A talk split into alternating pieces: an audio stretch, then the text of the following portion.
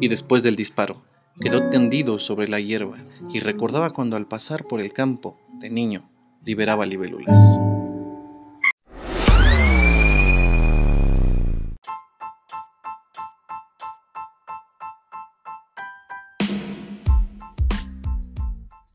Bienvenido, estás en Hot Club Podcast.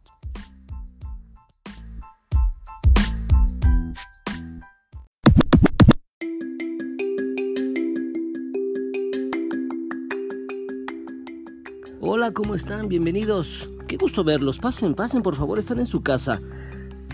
En la sala ya están esperando todos, solo nos hacían falta ustedes, así es que directamente vayan por su vaso, ya saben dónde están los hielos, pónganle el whisky que quieran y esto es Hot Club Podcast. Comenzamos.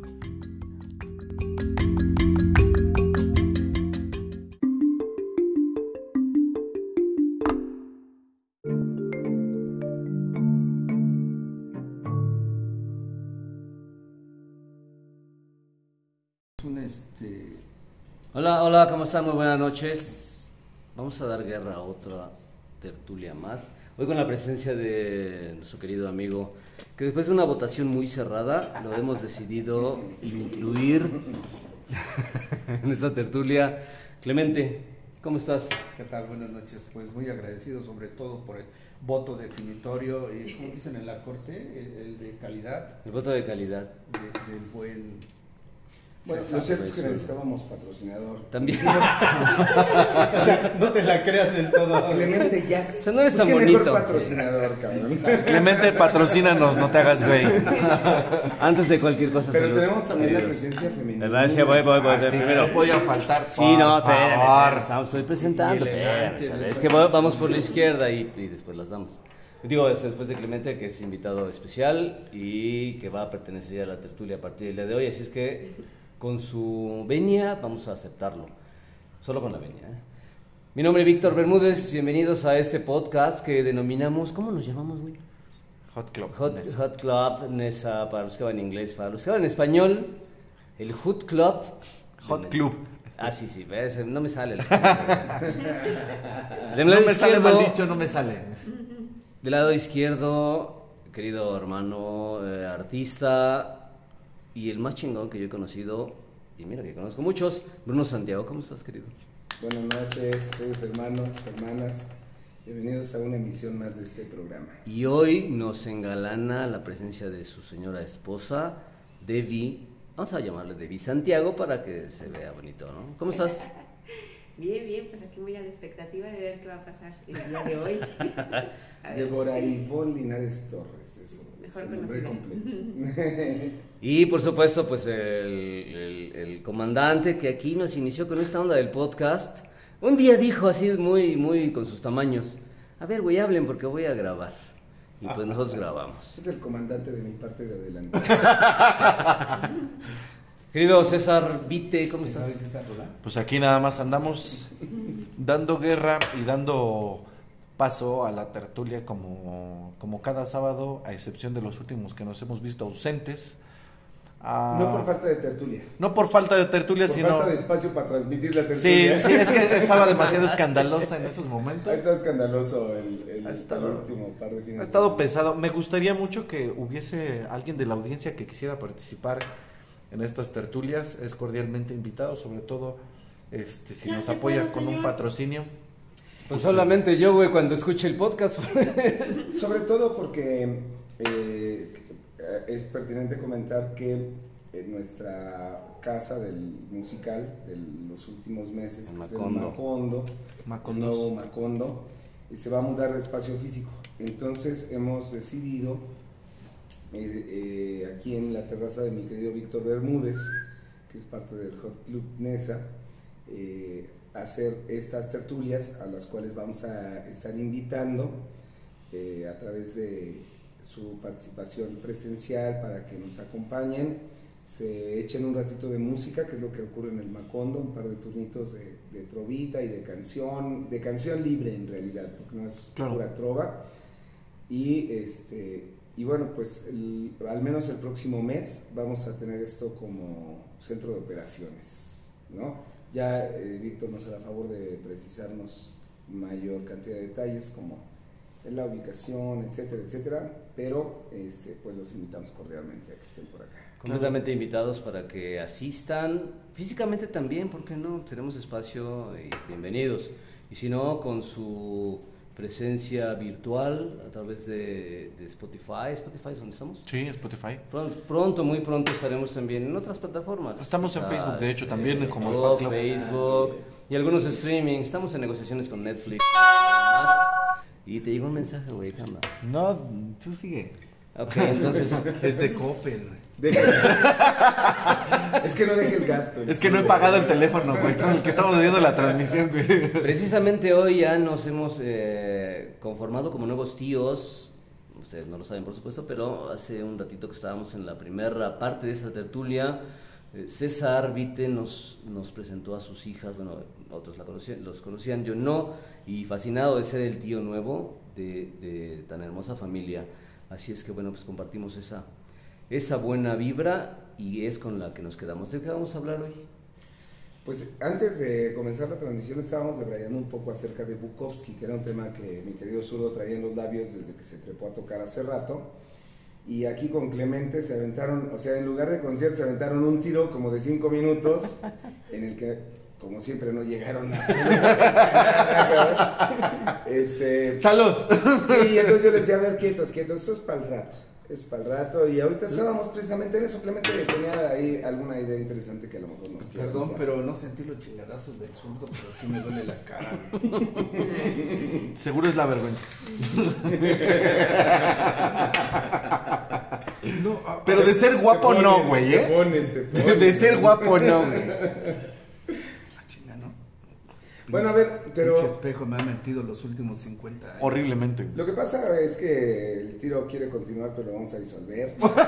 Este, ambos ya fijaron postura hace ratito, un servidor también ya estuvimos fijando postura. Pero a mí me interesaría mucho escuchar a Débora, que también ya se chutó todo el rato y que también es lectora asidua, que es una chava que, a la que le tira muy bien el coco y tiene bastante información, ella es psicóloga de formación, pero también ha trabajado muchos años para el gobierno, trabajó para inteligencia, trabajó para el Instituto Electoral, ha trabajado para varias dependencias gubernamentales y tiene mucha, mucha experiencia en este terreno, pero sobre todo es buena lectora. Así que de Bukowski y de todo lo que he escuchado, que resumes, que, ¿cuál es tu síntesis? A ver. Bueno, sí, comparto con ustedes la parte de, de que viene con un, con un bagaje, ¿no? Nilseniano, Schopenhauer. Sin embargo, yo creo que estos tres personajes en particular son necesarios para la sociedad en la que estamos. ¿Por qué? Porque finalmente, para funcionar dentro de la sociedad en la que estamos, necesitamos estructuras. Y no deja de ser también necesario sacar esta otra parte salvaje, ¿no? Eh, por ahí una canción de Los Prisioneros, grupo de rock en español este, chileno, que nos habla pues acerca de todo lo, y lo dice así literal, todo lo emputecidos que están las personas allá del primer mundo, de, de Europa, Estados Unidos, por siempre seguir reglas, por siempre tener estructura, por siempre saber o tener proyectado a qué tienen que hacer o hacia dónde tienen que ir, ¿no? Y eso finalmente pues sí nos pega, ¿no? Como seres humanos. Yo, yo lo puedo ver de manera personal. Yo recuerdo cuando éramos un poco más jóvenes de lo que somos ahora. Por favor. que, Poquito. eh, sí, un poco, un poco, no, no mucho. Eh, que finalmente sí era la vida como más salvaje, ¿no? Lo hemos, lo hemos abordado en varias charlas que hemos tenido cuando éramos educados así como al- a, a lo silvestre, donde te levantabas en la mañana y simplemente te ibas a jugar y no veías a tus papás sino hasta la hora de la comida y, y por allá te criabas, por decirlo de alguna manera, de alguna forma, ¿no? Y bueno, resulta que ahora, con estas nuevas etapas millennials, centennials y las que se, las que se sumen, y con la tecnología que tenemos y con la, la manera en cómo estamos organizando las- la sociedad, con miras a pues automatizarlo todo, porque esa es finalmente eh, como la tendencia, pues sí, yo sí me siento como atrapada de repente, ¿no? Que es, voy, te- voy a hacer un examen y el examen solo es de opción múltiple, ¿no? Solamente tienes, no puedes... eh, No hay digo, criterio para algo más. no hay apertura para eso y eso finalmente como seres humanos pues nos pega porque todo el tiempo nos limita entonces eh, volviendo a eso de la canción, pues sí, de repente yo sí me siento así como digo, ay, pero ¿por qué no puedo hacer algo diferente, ¿no? Algo, Expresar más, ¿no? Exactamente, O sea. ser, ser más yo en ese sentido. Fíjate que Clemente tiene en su perfil de, de WhatsApp un- una definición que creo que es muy pertinente y que, y que creo que ahí eh, puede considerar un poquito algunas cosas, que es la de la normopatía. Y dice, dice Clemente aquí en su perfil, la normopatía designa la tendencia a conformarse excesivamente a las normas sociales del comportamiento sin atreverse a expresar la subjetividad propia. Lo estaba leyendo hace rato. Y es pertinente porque precisamente Nietzsche busca romper esa normopatía. Igual que muchos personajes, o sea, podríamos hablar de John Lennon, podríamos hablar de Hitler, cabrón, podríamos hablar de cantidad de gente que no se ha resignado a seguir las normas que el aparato de poder impone para tener control social y control económico y control político y control de todo de religioso Bueno, de Hitler sí te fuiste muy al extremo, creo que no, no, no, no encaja, no, no casa tan bien.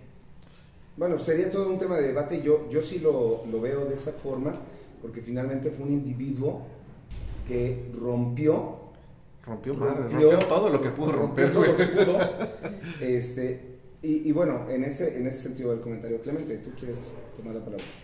Para no entrar en eh, ingobernabilidad. En gobernar. Que el surdo no se gobierna a veces. Hay que poner el reloj y opinamos en ese minuto. Sí, sí, me, parece bien. Vamos, en la mesa. Vamos Ah, a. está, o ya está. Ya tenemos aquí este, el, el cronómetro. Aquí, ¿De aquí yo lo, un minuto? Te- ¿Les parece que hagamos la moderación? A mí me parece pertinente. Este, ustedes me dirán si consideran que sea de un minuto, de minuto y medio. ¿Qué les parece a ustedes? Minuto y medio está bien. Un minuto treinta. Si, si puedes hacerlo un minuto va a estar bien. Si puedes alargarte minuto y medio. Eh, un minuto, máximo un minuto treinta si es que no has terminado de, de- de darle Les forma al argumento. Pero Sí, a- eso iba, a eso iba. No, no, déjame, déjame, déjame hacer mi pequeña y humilde aportación. ¿Por qué me coartas con el tiempo? A lo mejor mi discurso es muy lento, güey. lo que pasa es que A lo mejor su discurso es muy lento, güey. No lo digas por mí. No, espérate. Si No me ataques, de Andrés Manuel, no puedes entrar a la conversación. No, bueno, yo estoy de acuerdo en que las, las mesas redondas tienen un protocolo. Y es pertinente porque de pronto ya en la peda podemos atorarnos Ah, ¿estamos en, tomando? en querer estar, ¿no? Apreciable público, tenemos alcohol en nuestra. El querer Ah, no, sí, sí, sí. güey, ¿no? Y es una invitación que le hacemos siempre a la banda. O sea, por favor, lánzate por tu, bueno, por tu taza de café, por tu agua de limón, o favor, si bebe. tienes con qué, pues Algo bebe. Bebe. Ya. con los hielos y agua mineral. Y por favor, acompáñanos a. Con mucho las- cariño, bebé. A la tertulia. Bebé, bebé. Pero está bien, o sea, me, me acoplo al minuto y medio. Entonces, eh, podemos eh, hacerlo así o podemos hacerlo libre. Ustedes, eh, esa ya, ya hubo una objeción. No, yo- bueno, la objeción, bueno, no es más una objeción, es como marcar, ¿no? Sobre el tema que estamos tratando y sobre la tendencia de Bukowski. Lo analizamos mucho, pero tenemos, sí. cuadras, ¿no? Pero no, Exacto. bien, Pero es ¿sabes qué? Cuéntame un minuto y medio. Es que estamos tan acostumbrados por el proceso cultural en el cual hemos y nos formamos, crecimos y nos formamos, que ya es una literación que no podemos descartar. Así es como nos formamos, así es como crecimos y seguramente así moriremos. Y aún más, así estamos formando a nuestros hijos y al contexto que hoy día nosotros, eh, en nuestra particularidad, pues nos toca estar frente a estudiantes de la edad que tú quieras, ¿no? Pero al final del día estamos también educando en esa parte, no solamente en la académica, que es la formación, sino educando en valores y toda esa trascendencia que nosotros estamos formando en ellos precisamente viene encuadrada en esta, no voy a repetir la palabra, nos estamos, eh, estamos haciendo generaciones cuadradas como lo fuimos y como lo seremos y como lo somos nosotros. Salvo su mejor opinión. Mm, Va por la derecha, mi querido zurdo, tiempo. Eh, considero, eh, bajo la salvedad de los que sean más expertos en Nietzsche, Bukowski y todas estas este, tendencias que particularmente eh, esto, este comentario o esta, este tema que, se pone en el aire es que estamos muy, somos muy malos fans de Bukowski. Es este justo porque se asomaba un comentario de, un- de un- de una chica, que es mi hija, haciendo referencia a que normalmente los diálogos, el discurso, es un discurso, este, digamos, un tanto agresivo hacia la feminidad que hoy se está poniendo muy en boga. Y lo digo no en el sentido despectivo, sino en el sentido de que eh, estamos recién poniéndole atención a todos estos asuntos y a todos estos menesteres como sociedad, no como individuos, porque como individuos me queda perfectamente claro que en su momento lo hemos hecho perfectamente bien. Ese es el punto. Ok, eh, antes de dar la palabra de Débora, como moderador tendría algunas preguntas. Entonces, eh, para Azul la pregunta sería, ¿consideras en verdad que Bukowski no tenía eh, dentro de su discurso partes que pudiesen ser agresivas para las mujeres desde una perspectiva feminista? Es una Que no pregunta. tenía o que sí tenía. Que, ajá, es que él, él dijo que su hija y que algunas personas acusan a Bukowski de ser eh, alguien misógino. Entonces, la pregunta para él, co- como moderador, y guárdala para la siguiente Todo intervención, sería, sería, entonces consideras que Bukowski no era misógino y la pregunta para Víctor sería, entonces, ¿en serio tú consideras que estamos educando a nuestros hijos de la forma que mencionaste? Vamos a darle la palabra a Débora ahí, van apuntando las respuestas y ahorita en su participación. Adelante. Eh, bueno, retomando un poco la idea de hace un ratito, pues sí, o sea, definitivamente sí es necesario, o sea, es necesario tener límites, ¿no? ¿Qué sucede cuando tú educas a un niño y no le pones un límite? Un ejemplo así bien sencillo, una amiga una vez me decía, oye, pero es que ¿cómo le hago para que mi hijo se vista adecuadamente? Un niño de 4 o 5 años, ¿no? O sea, ¿cómo un niño de 4 o 5 años va a tener criterio para vestirse adecuadamente, entre comillado esto de adecuadamente? Entonces, bueno, necesitas ponerle un límite. Entonces, si vas a ir a una fiesta de cumpleaños, le dices, te vas a poner A, B, C, D o E. ¿Cuál quieres? No le puedes decir que te quieres poner, ¿no? Entonces, sí es necesario, Víctor dice bien, estamos educando en ese sentido, pero es necesario también la sociedad como la tenemos ahorita, como la hemos visto evolucionar, va a partir de que tiene ciertos límites, tiene cierta estructura y es necesario porque si no, no estaríamos el día de hoy. Pregunta para Débora. Una sociedad sin esa estructura entonces no podría concebirse como sociedad. Ahí lo dejo en la mesa. Clemente. Yo voy al, al punto de Bukowski, voy al punto de los límites, voy al punto de las normas y mi postura antinormas. Ni me acuerdo qué dije primero, pero... A ver, es que, Débora, estás hablando de la cuestión de límites, pero hay uno- unos estándares, ¿no? La, la pregunta de tu plática es que una compañera dice, ¿qué ropa se debe de poner adecuada o alguna cosa así? ¿no? ¿Cómo se viste adecuadamente? Ah, Habría que el primer concepto, ¿qué es lo adecuado? Número dos, si hay, eh, me va a faltar un chingo de tiempo, si tienes razón. Dijiste. Este, los, las normas están para, en teoría, eh, ponernos de acuerdo para la convivencia. Pero sí hay ciertas cosas como la que tú estás comentando en que no deberían de existir, basados en el principio que lo que tú hagas y cómo te sientas mejor, siempre y cuando no afecte a los demás. Eh, pregunta para Clemente. Eh, si tu postura es que las normas están para romperse, entonces yo te, te preguntaría... Este cabrón pone O palabras. sea, si no dijiste eso, yo también lo, lo supuse. Sí, sí, lo entendemos, sí, pero tu, tu postura sería entonces que cualquier tipo de normatividad no es lo más adecuado. Siempre tendríamos que estar transgrediendo las normas.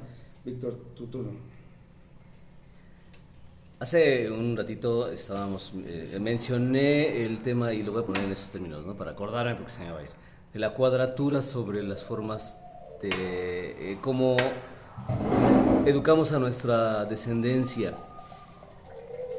Creo que estamos y no nos hemos podido deslindar de esa costumbre que por supuesto nos dejaron nuestros padres o nuestros abuelos, en donde existían normas y creo que lo repetimos cada uno de los que acabamos de participar, no nos salimos de esas normas. Que quizá la estiramos un poquito, en algún momento, bueno, pues ya no tienes cuatro años, ya tienes 15, decide qué es lo que quieres, cómo lo quieres, pero al final del día el que decidas es va, siempre va a estar enmarcado, encuadrado, encerrado en los mismos barandales, en la misma baranda que te marca la sociedad. Eh, no, no fue respondida la pregunta que formulé hace rato, pero a- habría una nueva pregunta. Entonces, eh, lo, lo que podemos deducir a partir de tu intervención es que una sociedad tiene que estar normificada. De otra manera, no puede ser una sociedad y no podría funcionar. Si no hay normas, no hay funcionalidad. Esa era la pregunta. Eh, tu turno. Considero que, eh, estábamos hablando de que eh, si, yo considero que no hay misoginia en los escritos o en la literatura de, de- de- del buen Charles, Charles Bukowski, claro que, claro que la hay, no la justifico, pero la contextualizo. ¿Por qué? Estamos hablando de que Charles Bukowski en el contexto en el que un hombre de su edad no era normalmente soltero y los hombres solteros eh, a una edad relativa no eran sino promiscuos y decadentes. Y Charles Bukowski en sus, escritos mm, como normativa lo que hace es reflejar exactamente el contexto en el que vive. No lo justifico, solo estoy contextualizando cuál es el cuál es, cuál, es, cuál es la, la dirección de estos escritos. Eh, en tu no justificación y contextualización se asoma así una justificación y entonces podríamos decir que la misoginia de Charles se justifica porque su condición como ente soltero a su edad también era perseguida y entonces era justo que él pudiera hacer uso de esa otra Estás variante. poniendo una posición que, que, que no tengo, ¿eh? En, mi- en- en Esa- mi- en mi- Esa es la posición del moderador, querido. Pero está, está bien, ahorita no respondes. Bueno, sobre la pregunta de que si una sociedad que no tiene normas no puede ser una sociedad, bueno, podemos irnos al otro lado del mundo, ¿no? Tenemos ahorita, así como un ejemplo muy simple, cultura de Oriente, cultura de Occidente. Lo que yo digo es, es necesario para que haya una cultura, para que, como bien decían por aquí, haya una convivencia, porque si no, ¿de qué manera, no? Yo difiero un poco de, de Clemente cuando dice que es hacer lo que a uno le hace sentir bien. Pues sí, pero no siempre en esa circunstancia. ¿Por qué? Porque muchas veces, y sobre todo los que eh, hemos crecido ¿no? en la cultura del esfuerzo, muchas veces no siempre haces lo que te gusta y lo que quieres hacer para lograr algo. Y tenemos cierta, cierta formación, cierta personalidad, cierta. Entonces, simplemente es, sí hay normas, sí hay reglas, pero también hay esa libertad y la podemos ver ahorita a diferencia de hace algunos siglos atrás. Mm, Pregunta entonces, ¿la, la libertad nace a partir de la meritocracia? Según lo que tú nos dices. Continuamos con Clemente. Qué fuerte, ¿eh? A ver. El, comentario a lo que voy es tu libertad de tu libertad de vivir no debe estar coartada por estándares sociales. Por eso es que mi pregunta era ¿qué es vestir adecuadamente para una fiesta? ¿No? Hay gente que se siente cómoda con unos tenis y una playera y no afecten a los demás. A lo mejor, si tú ya tienes eh, en tu vista eh, el mal ver a la gente que no viene de etiqueta, pues lo vas a ver mal. Pero en realidad, si yo digo de playera y tenis, no afecto a nadie. Eh, en cuanto al romper las reglas, yo pienso que sí deben de existir reglas para, para una sana convivencia, pero a veces estas reglas ya preestablecidas de tiempo atrás ya no nos sirven, ya no son funcionales. Hay que hacer normas dúctiles y flexibles. porque es otro contexto de tiempo. La pregunta para Clemente sería, ¿y entonces cómo construimos esas normas? Porque también, basándonos en lo que dices, tendríamos que empezar por definir qué son normas dúctiles y para quién lo son. Eh, no es lo mismo los grupos vulnerables, por ejemplo, que la posición que podemos tener socialmente nosotros. Queda ahí la pregunta. Vamos con Víctor Bermúdez. Adelante. Y, creo que la puedo, o mejor dicho, la quiero contextualizar en el entorno de lo que cada quien dijo. Preguntaste hace rato, palabras más, palabras menos, porque mm, no me voy a acordar exactamente. Pero eh, una sociedad debe estar normada, sí, por supuesto. Pero esas normas no son un establishment, no es un establecimiento propio del, individuo, sino de la masa. Y la masa que está normada por sí misma, tiene dos categorías y dos eh, cosas que la caracterizan indiscutiblemente según mi punto de vista y ustedes dirán si sí o no. Y pongo esto en la mesa. El individuo como tal es súper inteligente. El individuo, el individuo, estoy marcando, tengo 15 segundos todavía. El individuo es inteligente, pero cuando ese individuo está alineado a la masa, espero que no haya niños, pero la masa se vuelve tan pendeja, tan ignorante, tan absurda, que termina por permear y por, eh, pues sí, por permear esa misma eh, ignorancia y acrecentarla a términos enormes que a mí me asustan. Eh, pregunta para Víctor, entonces, ¿la regla es necesaria pero la regla se vuelve absurda cuando se masifica. ¿Cómo se concilia eso? Vamos con César No recuerdo cuál era mi pregunta, porque creo que a mí no me hiciste pregunta.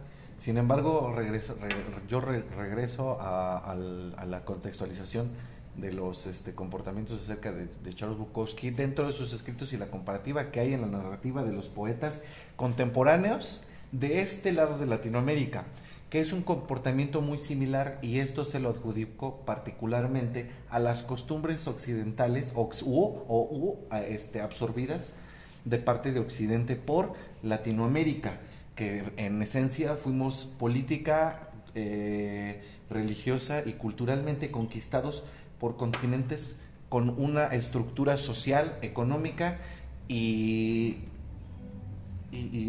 cultural completa y absolutamente distintos de las costumbres que teníamos mucho antes y fuimos forzados a una especie de, abro comillas, progreso forzado. Eh, la pregunta sería para César. Entonces, y si hubo pregunta previa, de hecho me acusaste de poner en tus labios palabras que no había dicho. Este, pero vamos a, la pregunta eh, del momento, sería, entonces, eh, tendríamos que definir si antes de que el mundo americano tuviera contacto con el mundo europeo, la cosa estaba mejor. Eh, pareciera a través de lo que dices que la influencia europea en la sociedad americana y toda la normatividad que se generó a partir de eso es la causante de la debacle que se está poniendo sobre la mesa existe actualmente. Esa sería la pregunta. Débora. Bueno, yo no me acuerdo de cuál era mi pregunta pero finalmente sí considero que, volviendo a la discusión inicial, que hay, es necesario este tipo de personajes en la cultura y en la historia de cualquier, de cualquier sociedad. ¿Por qué? Porque eso nos permite ir avanzando. Ir avanzando no en el sentido meramente positivo, sino en el sentido de movernos como individuos y como sociedad. Nosotros venimos de un contexto, venimos de unas tradiciones y cada una de las generaciones, ustedes lo saben, cada una de las generaciones va rompiendo poco a poco con esas normas anteriores. ¿no? Y sí, se trata de sentirse bien, llaman por ahí, el, no recuerdo ahorita el autor, pero llaman por ahí que ahora somos el homo sensibilis, que tiene que ver precisamente con solamente estar bien. La vida no solamente es estar bien. Hasta ahí comentar. Ese comentario del Homo sensibilis pudiera equipararse con algunas posturas aristotélicas como el hedonismo. Eh, si lo pensamos en, esa, en ese orden de ideas, entonces más que estarnos moviendo eh, en algún sentido de progreso, estaríamos estacionados en ideas que fueron puestas sobre la mesa hace cientos y cientos de años. ¿Qué podrías comentarnos de eso? Sería la pregunta. Eh, Clemente. Mira, voy a, retomar un punto con Víctor, hablando de la cuestión de la masa, y por ahí también posteé, eh, si alguna vez tuvieron la, ventura de ver la película de pinche memoria del de Matrix Te vamos a conceder un minuto y medio más porque en esta ronda cerramos. Esta sería tu última participación. Ok, Cierra. entonces voy ya me, ya me chingaste Tómate el tiempo que quieras, ¿qué pasa? Sí, pa- Ah, bueno, ah, que ya- ya corra- ahí va el segundo Corre a punto. partir de Ah, aquí hablo- tu minuto y medio. Venga. Hablando ahorita de la flexibilidad de las normas, de las que acabo de hablar, o sea, en el sentido de que tú me dices, este, vulneras mi tiempo, mi libertad de expresión con el tiempo, ¿no? Y se tiene que hacer, este es un buen ejercicio, porque si hay un tema que está bien y que tienes más que aportar, se puede, es la flexibilidad de la norma. Pusimos una norma, minuto y medio, pero sí, bueno, tú avanzas. Me regreso a, a la película del Matrix, y lo que se postea es el efecto del señor Smith. Y dice, en la película de Matrix, el señor Smith tenía la capacidad de transportarse a cualquier cuerpo en cualquier momento y por supuesto lo que ocurría siempre que la Matrix estaba amenazada por Neo. Este escenario es un reflejo de nuestro mundo real, por ejemplo, estás en una cafetería conversando con un amigo, todo está bien hasta que mencionas algo como que el 9 del 11 fue un trabajo interno, ahora mira lo que sucede, aparece el señor Smith para reemplazar a la persona con la que estabas conversando para atacarte, porque todas las verdades amenazan a la Matrix. El Matrix programa a las personas desde muy jóvenes para que sean defensores del sistema protector de códigos, policías de control mental, propon- adoctrinamiento, como el señor Smith. Bueno, y ya, de regalo muchos segundos. Claro, es, claro. es- es a lo que voy. O sea, la masa, como él lo comenta, es la que nos inculca en la dedica y por eso soy antisistemas y tiene que ver con esto. No es tanto romper las reglas, sino romper con lo que el sistema ha impuesto de qué es, cómo debes vestir, cómo debes de verte, cómo es el buen comportamiento. Eh, cierro. Adelante.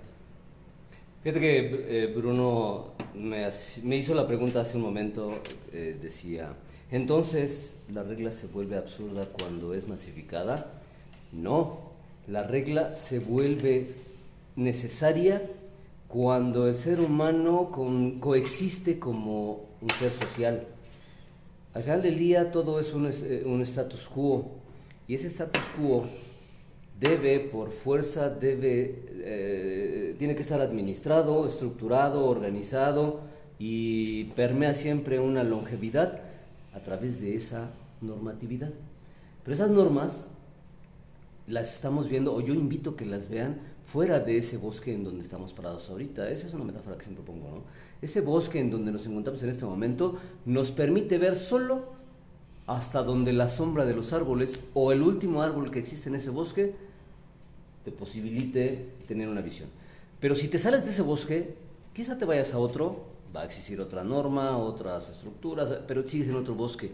Yo te pido entonces que te salgas no de ese bosque, te salgas de ese planeta, de esa tierra, de qué sé yo, ¿no? etcétera. El punto es que veas desde fuera lo que es esa estructura y cómo se ha establecido dentro de un status quo que te tiene atado, obligado y a fuerza tienes que seguir las normas. Por más que digas que debes de, que puedes modificarlas si quieres libre y que lo que quieras, no, siempre estás eh, alineado a una norma. eh, punto. Gracias. Seguimos con zurdo. Entonces, antes era mejor el, el- el establecimiento de las normas o la normatividad o los, o los este, acuerdos de vida. Eh, no es que necesariamente fuera mejor, sino que era diferente. Estamos, estamos hablando de una invasión y de una invasión, además de todo, con violencia. Con violencia, con robo y con vejamiento.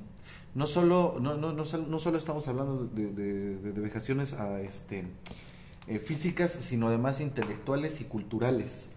Lo que rompe es la fuerza o, la obligación, o el obligar a cambiar a una, a una sociedad de ser de tal, de tal forma que ya estaba establecido, que tenía sus normas, a otras, a otras impuestas sobre todo para una conveniencia, este, digamos, eh, más homologada a otros lugares en donde no es aquí, en donde el contexto, incluso el clima es completamente diferente. Porque incluso la vestimenta se cambió porque el clima era completamente diferente aquí que en otro lado. No es que sean antes mejor o peor, sino aquí yo creo que el, el principal este, puntito, el principal ingrediente del caos fue la violencia con la que se hizo y la imposición. Muchas gracias, Zurdo. Eh, cerramos con Débora y vamos a los comentarios finales. ¿O sea, estos no son los comentarios finales? Bueno, tenemos otro, tenemos otro chance. El moderador para cerrar, sí. Ah, de la Matrix. Sobre, la, sobre lo que me ocasionaba hace un rato de estamos sobre ideas viejas, pues sí, eh, digo, históricamente, esto sonará muy trillado, pero es real. La, hay ciclos, ¿no? Nietzsche decía aquello del eterno retorno. Pues sí, o sea, siempre estamos sobre las mismas ideas circulando, ¿no? Eh, yo les, eh, les cuestionaría a los que están aquí en esta mesa y a quienes nos escuchan, claro.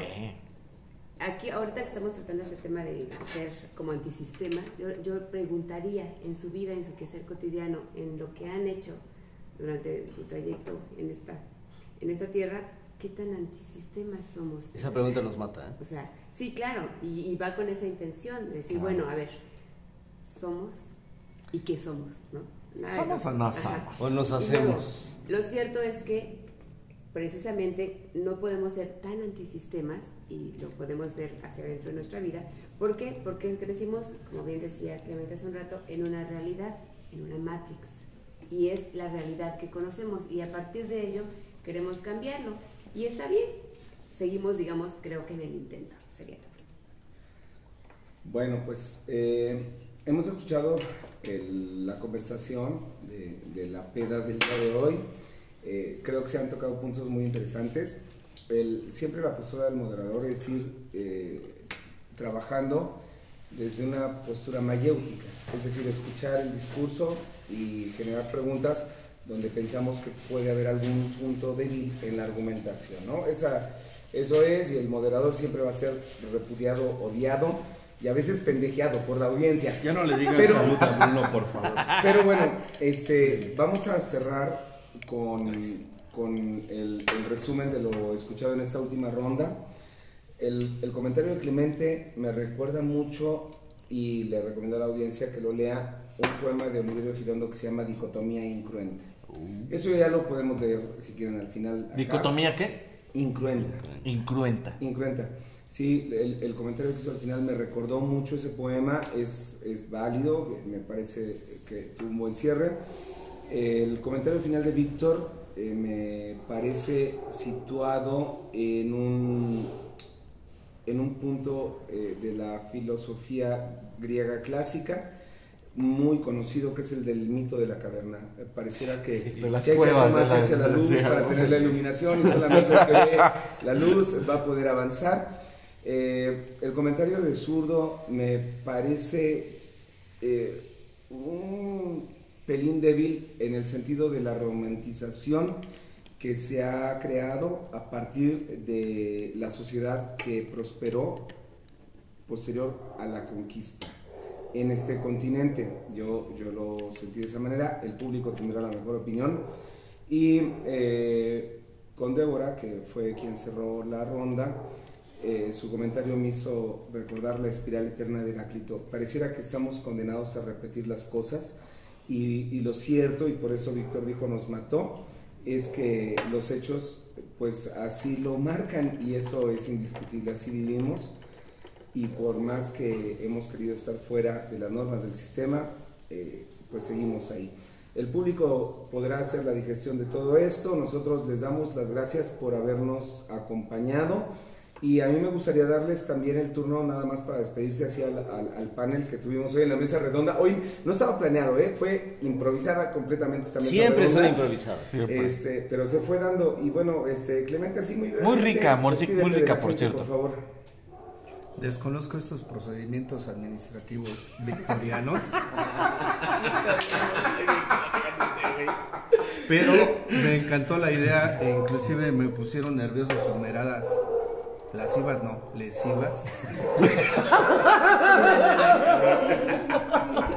Porque están cabrones, eh, se ve como que aparte del memín y el libro vaquero, sí se aplicaron.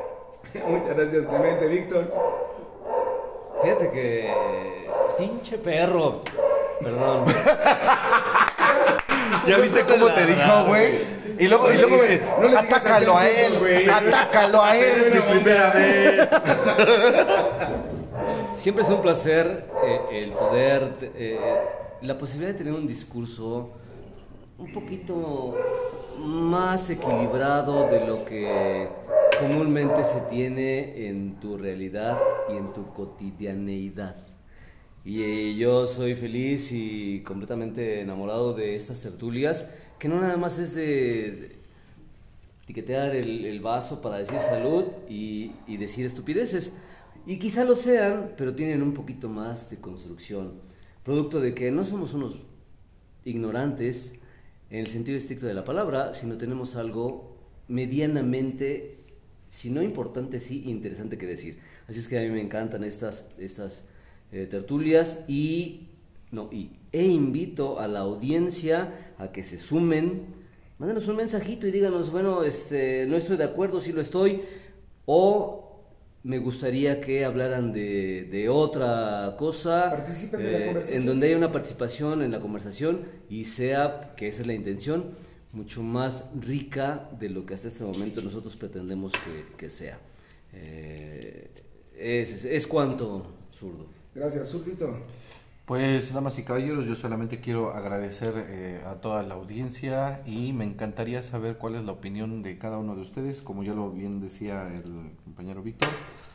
eh, creo que enriquecería muchísimo que hubiese algún erudito que nos sacara de nuestras dudas Lo va a ver. Y que, no- y- y que No nos uno, varios. y que nos pusiera en y que nos pusiera en, en contradicho, ¿no? Sobre todo En nuestro lugar. que nos pusiera, que nos ponga en nuestro lugar. A ver. Se quiso ser autoamable. Su conversación está muy pendeja. Débora, sí, este, a- acompaña. ¿Quién dijo que ya terminé, cabrón? Para eso Te existen dije, las normas. te, te- te dije ya acabé, güey. Amabilidad sobre. No, no, damas y caballeros, no. a- muy a pesar de, de- de- de todo lo. Voy a empezar de mí si ya había terminado. Ya había terminado, nada más era para hacerla de apelo. Era pa' chingar. Nada más era para chingar. Bueno, pues yo en esta cuestión antisistemas celebro que el día de hoy nos hayamos sentado como estamos así, porque eso permitió romper con algo que va a sonar muy feminista, no soy feminazi, lo prometo, pero me dio mucho gusto ser la última en participar y la última, en- sí, de verdad, se siente bien, es finalmente un trato antisistema y eso lo celebro. Ah, es bueno. un lugar. Eh, Y bueno, Clemente, como buen rompedor de normas y de madres, quiere romper la norma de haber cerrado con Débora, lo cual le rompe la madre también a lo que Débora celebraba. Pero está bien, Clemente, sí, No te preocupes. No Ah, no, no, no, No te preocupes, Débora, que tú no cierras después de todavía. A ver, venga. Para que vea que no nomás él rompe. Es, es, es incongruente la idea. Yo pedí la palabra antes de que siguiera la voz. Ya sigue, sigue. Luego qué Pero no, jamás nunca sería. con- De hecho, Es cotorreo, güey. Esto es cotorreo, relájate, no pasa No, nada. no, no. tú- Dame el contenido, me- luego me lloras. provocar enemistad con mis fans, güey. Muy bien, Pero bueno, yo lo que quería aclarar, eh, por ahí yo he tenido círculos de literatura sobre la obra de, de Milán Kundera, La insoportable verdad del ser, y algunas veces que he comentado con algunas mujeres por aparte sobre la novela, su percepción de la novela es diferente. Y en este caso me siento súper afortunado que tu señora esposa Débora esté aquí, porque difiere, yo lo noté siempre, hay una diferencia de la opinión masculina y eso tiene que ser. Si vieras cómo me ponen mi lugar en la casa cada uno. Sí, no claro, no, no, no, porque además estamos aquí en un círculo de hombres, pero eso también es una opinión sesgada desde nuestro punto de vista, aunque no querramos, somos machistas, a lo mejor más menos, un poquito porque así fue nuestro constructo y créanme que los que estamos aquí en este panel luchamos contra esa Estamos educación sensibilizados al menos. y estamos tratando Por de lo menos estás consciente de qué tan bestia eres. reeducarnos. Débora, Débora, cierra. Acabas de romperme cierra, el corazón. cierra. Si tú quieres cerrar, tú quieres cerrar. Cierra, cierra, cierra. El lugar del cierre es el lugar del Debbie, Venga, Debbie, venga. Debbie. Que las chavas, que las chavas tomen la Sí, palabra. a huevo, y va. los machos nos callamos. Venga. Hazlo para que no me No lo voy a hacer. Porque que, que las chavas tomen es así como muy patriarcal. No diré más. No, no es cierto. No, no, no. Ah, huevo. Les damos Nos chance, puso en la madre dos veces hoy, güey, en ¿no? 20 Me puso minutos. A mí tres. Y con esto, damas y caballeros, cerramos el capítulo de hoy. Muchas gracias por, por estar aquí, por Llegando a la casa, pertenecer. así, pinche moderadito. Así que, esta pregunta también para Oigan, ti, Ya güey. déjenos cerrar el programa, chingada, por favor. Adelante, mi querido usted, nadie más que usted. Es siempre un placer recibirlos en esta su casa. César Vite, Debbie Linares, eh, Bruno Santiago, Clemente Orozco, no, perdón. Clemente Jax. Clemente González y su servidor Víctor Bermúdez. Por favor, díganos si les gustó, si no les gustó. En verdad, no le vamos a hacer mucho caso, la neta, ¿no? Pero. ah, Porque es- vamos a seguir este sí, proyecto. Sí, sí, la onda es así, ¿no? Oye, tuvimos a José Clemente Orozco, oye. José Clemente Jax Orozco. José Clemente Jax Orozco. Orozco Jax. Damas y caballeros, esto fue el Hot Club. Nos vemos en la siguiente emisión. Adiós. ¡Chao! Bye bye.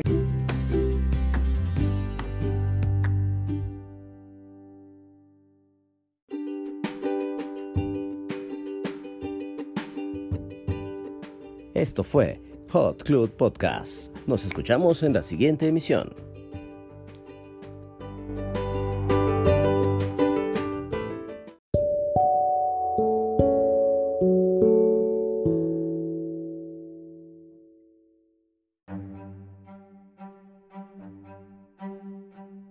Y después del disparo, quedó tendido sobre la hierba y recordaba cuando al pasar por el campo, de niño, liberaba libélulas.